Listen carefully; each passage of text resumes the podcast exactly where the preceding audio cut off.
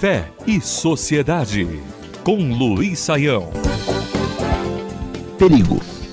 Em 1976, vencia a eleição para presidente nos Estados Unidos da América James Earl Carter, mais conhecido como Jimmy Carter. Jimmy Carter foi um presidente americano numa época bastante difícil, conturbada, no momento da Guerra Fria, no momento de grandes conflitos internacionais. Mas este homem de profunda fé, membro de sua igreja batista no sul dos Estados Unidos, marcado pela sua devoção explícita à fé e ao Evangelho, uh, teve um dos governos mais elogiados da história americana das últimas décadas.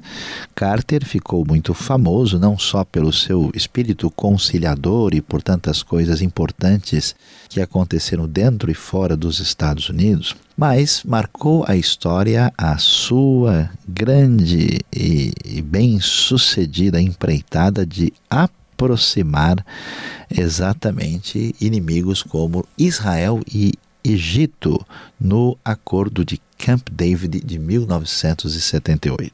Chama a nossa atenção que o experiente Jimmy Carter, num tempo posterior, em 2007, fez uma avaliação do governo de George Bush filho.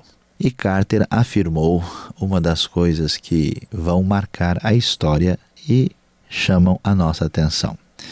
Jimmy Carter afirmou que o governo Bush foi o pior da história americana em relações internacionais.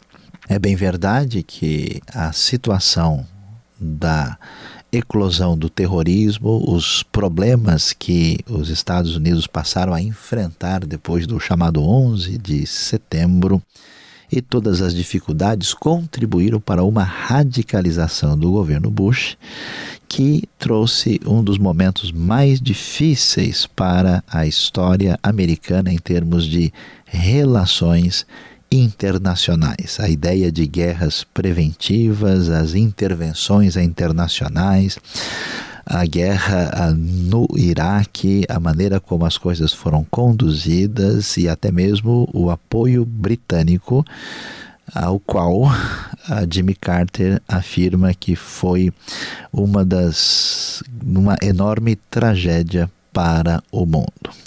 O complicado nessa história é que o grande apoio da eleição de George Bush veio exatamente de um grande grupo de igrejas evangélicas, igrejas que tinham uma esperança de um governo pautado por referências mais ligadas à fé em Cristo. Chama a nossa atenção mais uma vez a necessidade de prestar atenção que a fé cristã não tem compromisso ideológico político nem com direita, nem com esquerda, nem com qualquer referência que tenha bandeiras aparentemente promissoras, mas que não estejam de fato respaldadas pelas referências fundamentais do Evangelho.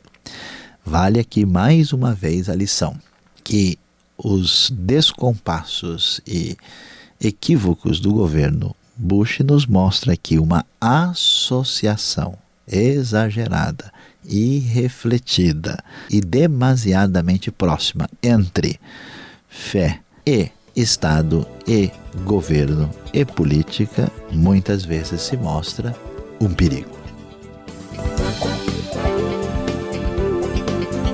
Fé e Sociedade.